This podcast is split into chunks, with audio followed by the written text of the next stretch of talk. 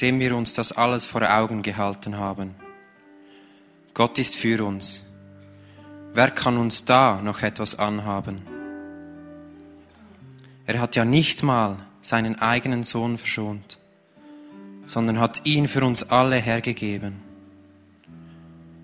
Wird uns dann zusammen mit seinem Sohn nicht alles andere geschenkt werden? Wer wird es noch wagen, Anklage gegen die zu erheben, die Gott erwählt hat? Gott selbst erklärt sie ja für gerecht. Ist da noch jemand, der sie verurteilen könnte? Jesus Christus ist doch für sie gestorben.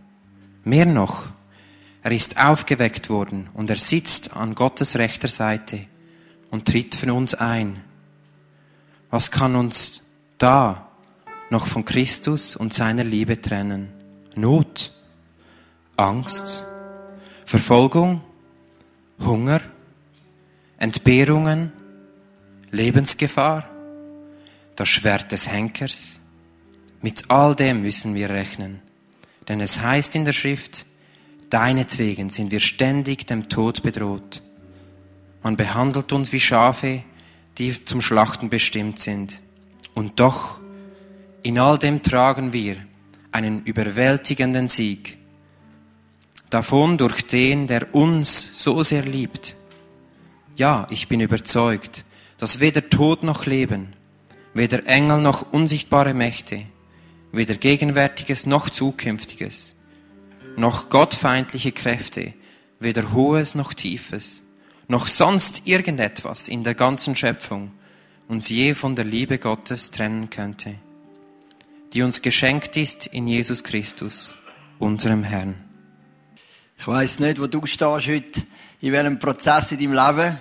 Wir haben das mega eindrückliches Theater gesehen. Ich von meinem Leben, ich kenne das, was es Moment gibt, wo ich das Gefühl habe, alles zieht mich weg von dieser Liebe zu Gott.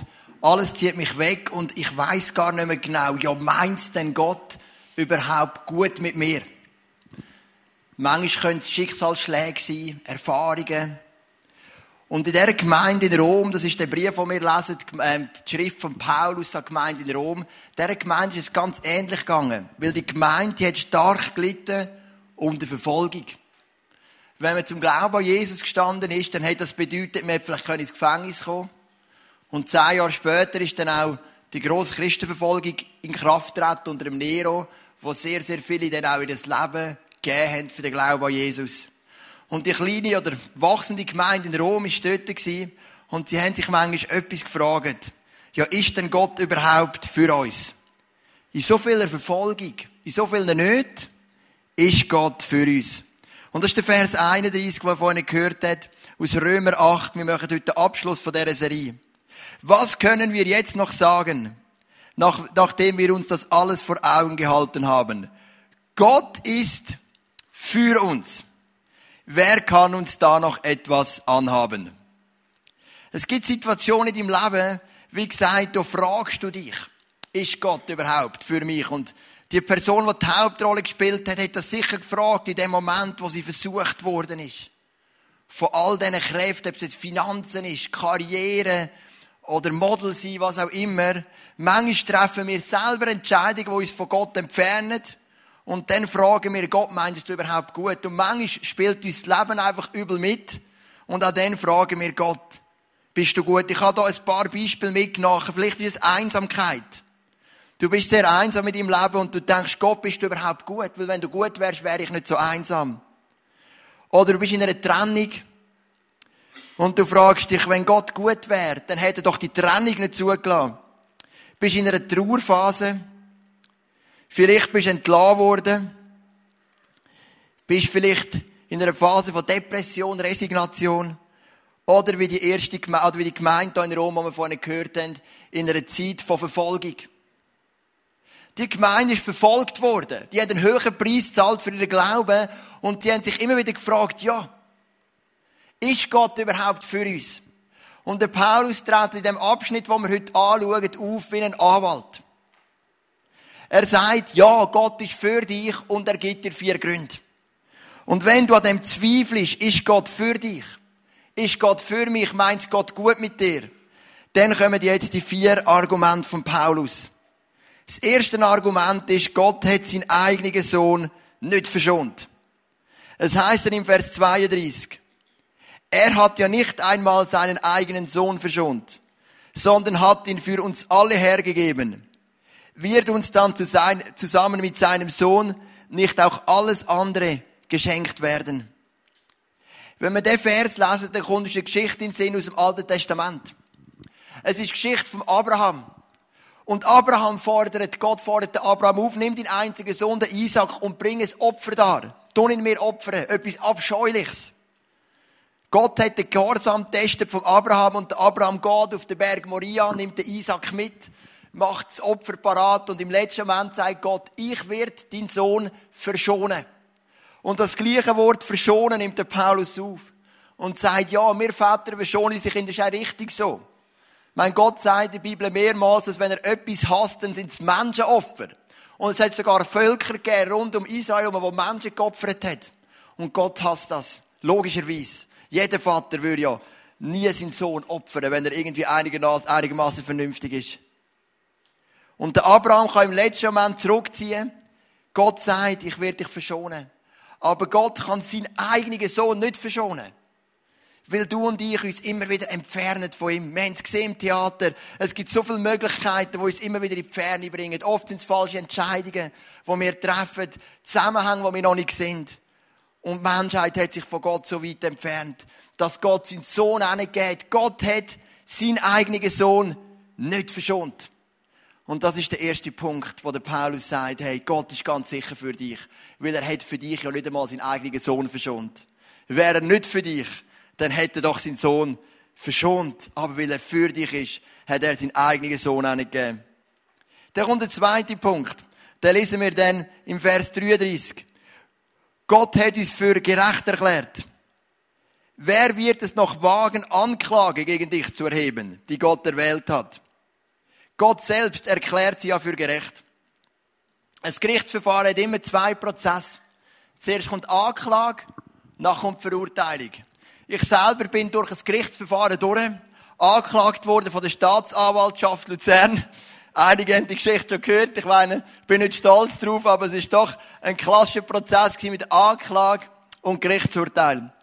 Jetzt denkst was hat er jetzt Schlimmes verbrochen? Und dann denkst kann er überhaupt je wieder einmal Pastor sein, wenn er da vor dem Gericht gestanden ist? Ich bin nicht wirklich vor dem Gericht, ist alles brieflich gestanden. Was ist passiert? Die Polizei hat mich verwünscht, als ich SMS geschrieben habe im Straßenverkehr. Und ich finde es richtig, dass es eine harte Strafe gibt, weil es ist gefährlich. Und ich weiß, ich bin nicht der Einzige da innen, der das macht. Und lernt von mir. Freunde, lernt. Ich bin zu 10 im Straßenverkehr, habe ein SMS geschrieben und sogar noch ein richtig wichtiges SMS. Ich habe meiner Frau eine Nummer geschickt von einem Arzt für unseren Sohn. Also ich habe jetzt nicht irgendein Sportresultat nachgeschaut oder einfach irgendwie geschaut, wie das Wetter morgen ist, sondern wirklich ein elementares SMS. Natürlich könnte man das Auto auch halten für das. Und es war rot, ich kann es SMS schreiben, es ist grün geworden und ich habe es nicht gerade geschnallt. Dann ist die Polizei auf mich aufmerksam geworden. Sie fragt, wieso fahrt nicht, wenn grün wird? Ich bin dann losgefahren, habe weitergeschrieben. Die Polizei ist so schön neben mich hergefahren. Und dann ist das wunderschöne Schriftstück, das du einmal in deinem Leben erlebt haben, das auf das Polizeiauto raufkommt, heisst, bitte folgen.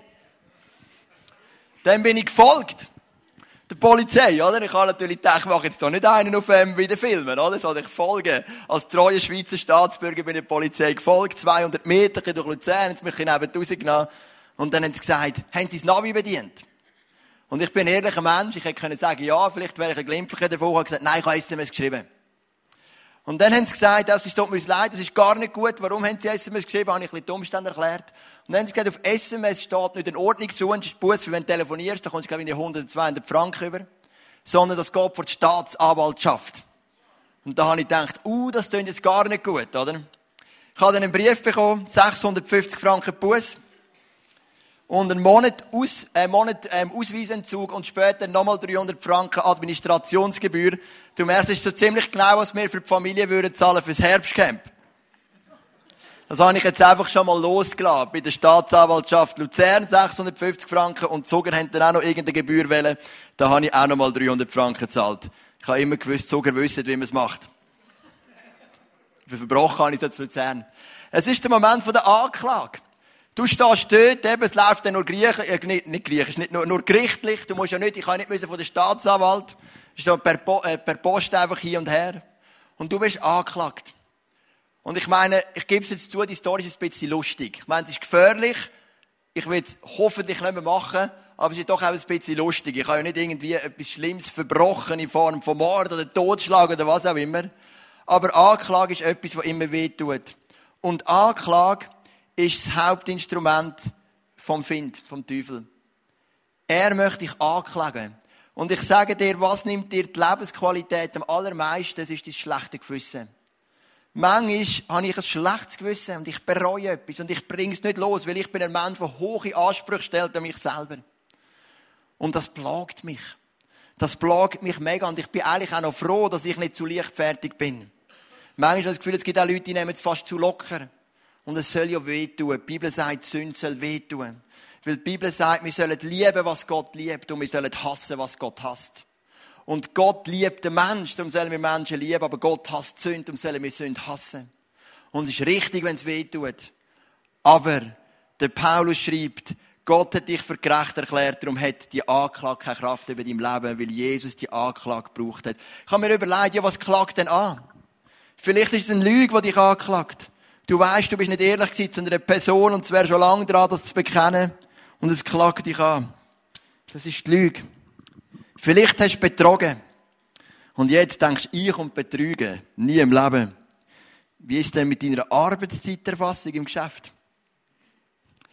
Also da gibt es wahrscheinlich den einen oder anderen, der einmal 15 Minuten mehr aufschreibt oder eine Mittagspause ein bisschen verkürzt. Das ist auch eine Form von Betrug.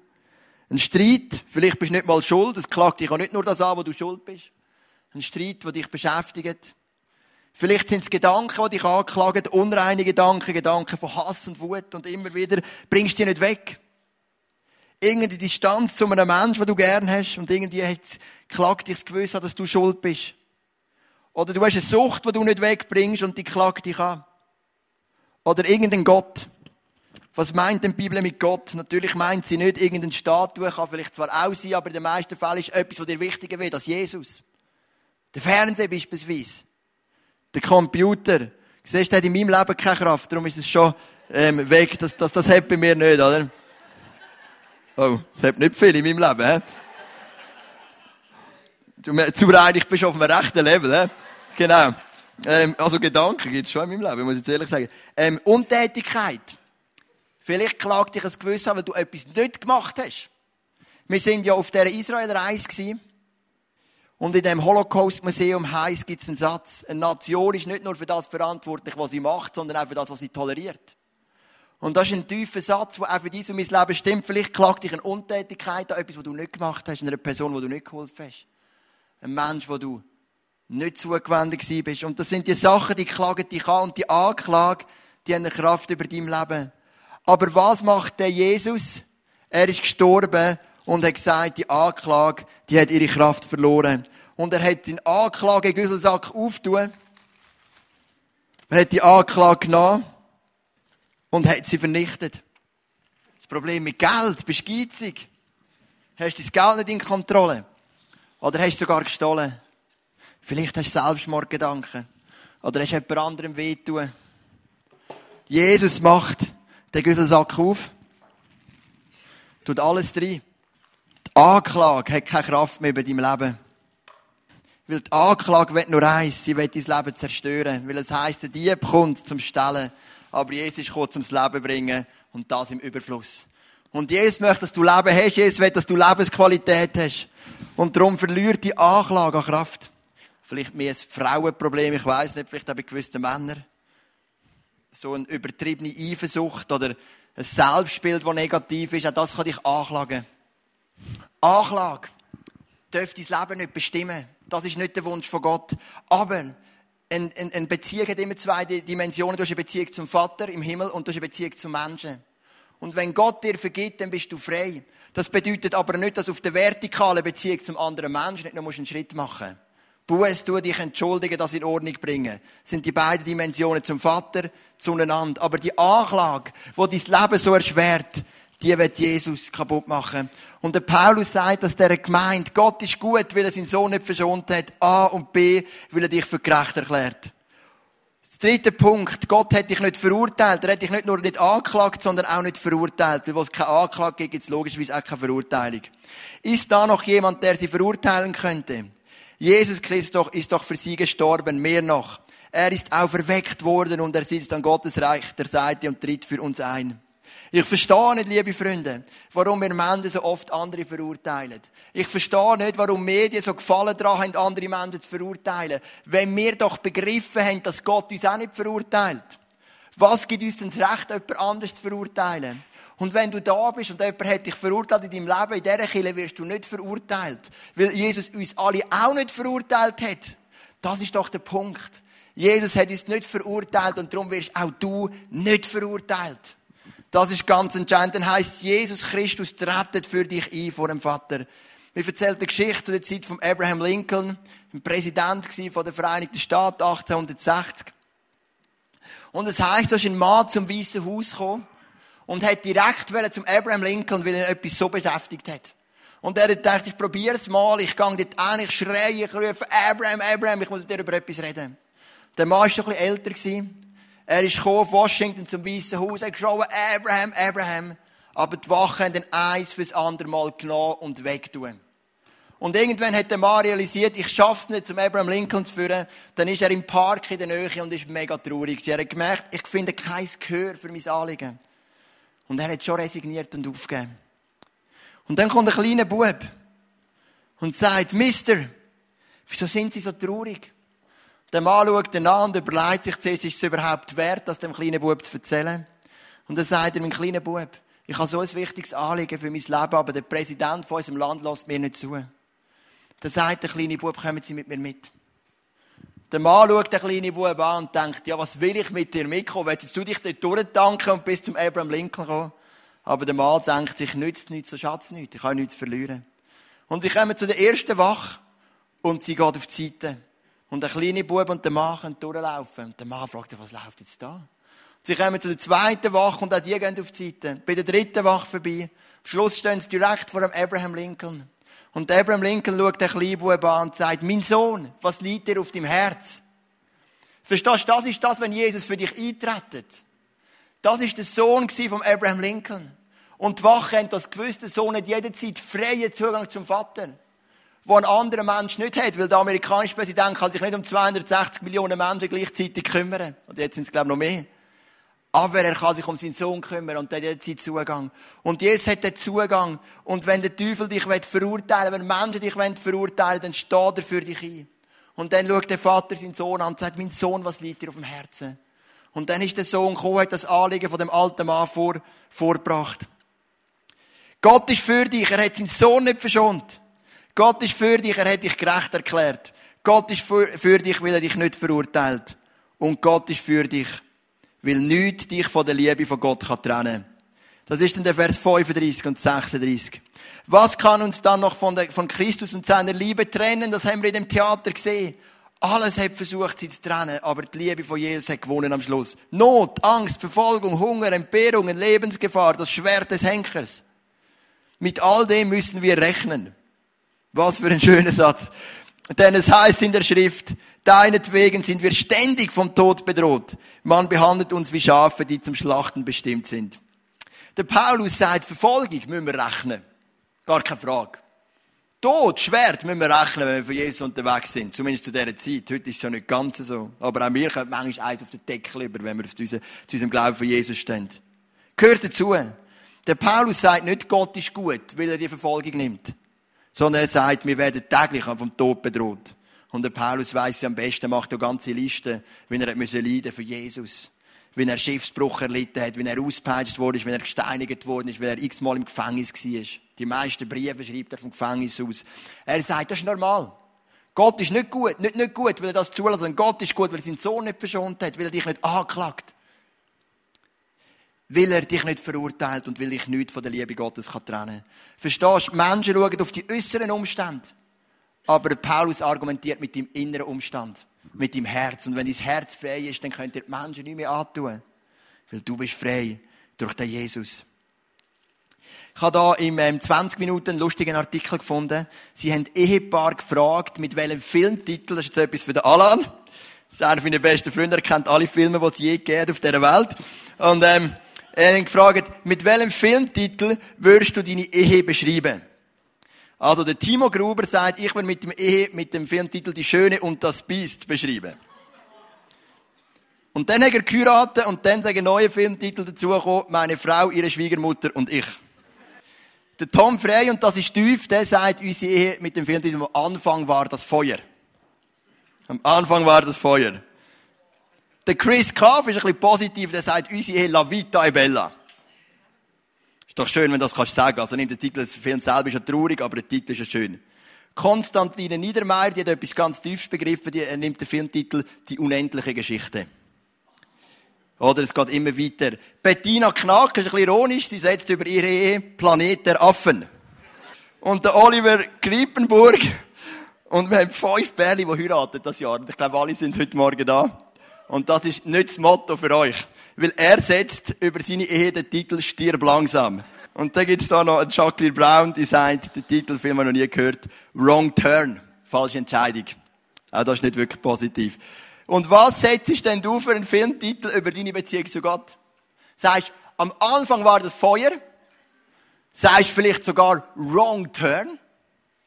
Falsche Entscheidung. Oh genau, die Martina Schliesser habe ich noch vergessen. Sie setzt den Titel darüber, denn sie wissen nicht, was sie tun. Genau. Was setzt du für einen Titel? Was ich weiß, ist, was Gott für einen Titel setzt über dich. Sein Titel ist ein Feuer, das immer brennt. Love never ends oder was auch immer. Nichts kann dich trennen von der Liebe von Gott. Und du siehst, das sind Menschen, die nehmen das natürlich ironisch. Aber es ist doch viel Wahres dahinter. Für den einen ist ein erst stirbt langsam. Oder sie wissen nicht, was sie tun. Aber nichts kann dich trennen von der Liebe von Gott. Die Liebe von Gott ist immer da. Es ist nicht am Anfang war das Feuer und nachher kommt der Zeigefinger. Sondern es zieht sich durch. Voll Liebe, voll Leidenschaft für dich. Und der Paulus sagt, das vierte und vielleicht das wichtigste Argument. Nichts kann dich trennen von dieser Liebe. Und dann heißt es im Vers 37, und das ist für mich der zentrale Gedanke vom heutigen Morgen. Und doch, in all dem tragen wir einen überwältigenden Sieg davon, durch den der uns so sehr geliebt hat. Jetzt die Gemeinde in Rom ist verfolgt worden. Viele Gemeinden zur Zeit der Bibel sind verfolgt worden. Und wenn verfolgt wird, können wir vielleicht sagen, komm, wir bringen es so einigermaßen über die Runde. Hauptsache, wir behalten den Glauben. Hauptsache, wir verlieren nicht die Gemeinschaft miteinander. Wir lesen ab und zu die Bibel, beten so gut es drinnen. Komm, wir bringen es so über die Runde. Und irgendwann sterben wir. Und dann kommen wir mit zu Jesus in die Ewigkeit. Und das ist manchmal auch die Einstellung von Menschen, die Jesus kennen. Sie sagen, komm, wir bringen so all, so mehr oder weniger über die Runde, weil Jesus liebt uns ja, er vergeht uns ja, komm, das schaffen wir es, gerade noch so knapp über die Runde zu bringen. Und was der Paulus da sagt, aufgrund von diesen vier Gründen, wo Gott gut ist, dass Gott seinen Sohn nicht verschont hat, dass er uns für gerecht erklärt, dass er uns nicht verurteilt und nicht uns trennen kann, er sagt, in all dem tragen wir einen überwältigenden Sieg davon. Oder ein bisschen geläufiger ist der Vers unter dem Titel vom von der Übersetzung von Martin Luther, wir sind viel mehr als Überwinder. Wir sind eben nicht nur Überwinder, wir sind viel mehr als Überwinder. Wir tragen den überwältigenden Sieg davon, weil Jesus der Sieger ist. Und es gesehen, am Ende vom Theater ist der Jesus vorgekommen und hat die finstere Macht vertrieben. Und er hat den Sieg wieder hergestellt, wo Jesus hat für dein Leben. Und das ist entscheidend. Du bist nicht einfach einer, der knapp über die Runde kommt sondern du trägst einen überwältigenden Sieg davon. Oder der Psalmist schreibt, du gehst von Sieg zu Sieg, von Erfüllung zu Erfüllung. Nicht, weil die äußeren Umstände immer gut sind, aber weil in deinem Herzen Freiheit ist. Weil in deinem Herz keine Anklage ist, weil in deinem Herz keine Verurteilung ist. Darum trägst du so einen gewaltigen Sieg davon. Durch Jesus. Und dann kommt das Schlussbucke. Der Dave hat so schön vorgelesen vorher. Ja, ich bin überzeugt, dass weder Tod noch Leben, weder Engel noch unsichtbare Mächte, weder Gegenwärtiges noch Zukünftiges, noch gottfeindliche Kräfte, weder Hohes noch Tiefes, noch sonst irgendetwas in der ganzen Schöpfung uns je von der Liebe Gottes trennen kann, die uns geschenkt ist in Jesus Christus, unserem Herrn. Das sagt der Paulus die Gemeinde in Rom, wo verfolgt ist. Er sagt nicht, die Verfolgung wird aufhören. Aber er sagt, wir haben einen überwältigenden Sieg und nicht Tod und nicht Leben. Nicht irgendwelche Mächte, die sich gegen euch stellen. Weder was jetzt passiert in der Gegenwart, noch was in der Zukunft kommt, noch was in der Vergangenheit war. Weder Hochs noch Tiefs. Nichts wird dich trennen können von dieser Liebe von Gott. Und das haben wir im Theater gesehen. Und vielleicht bist du heute Morgen da und du merkst, hey, du bist irgendwo ein bisschen getrennt worden von dieser Liebe von Gott. Nicht wegen Gott. Weil von seiner Seite her trennt sich ja nichts. Mehr wegen dir. Du hast Entscheidungen getroffen, dich von ihm zu entfernen. Du hast dich vielleicht für Beziehungen entschlossen, die nicht gesund sind, für Lebensumstände. Dein Feuer, für dich, der Film ist wie so, der Filmtitel bei ist, am Anfang war das Feuer, aber es ist schon lange her. Aber das ist nicht das, was Gott will. Er möchte, dass du heute zurückfindest in die Liebe. Und der Römer 8 ist das Kapitel über den Heiligen Geist. Und abgeschlossen wird's mit der Liebe.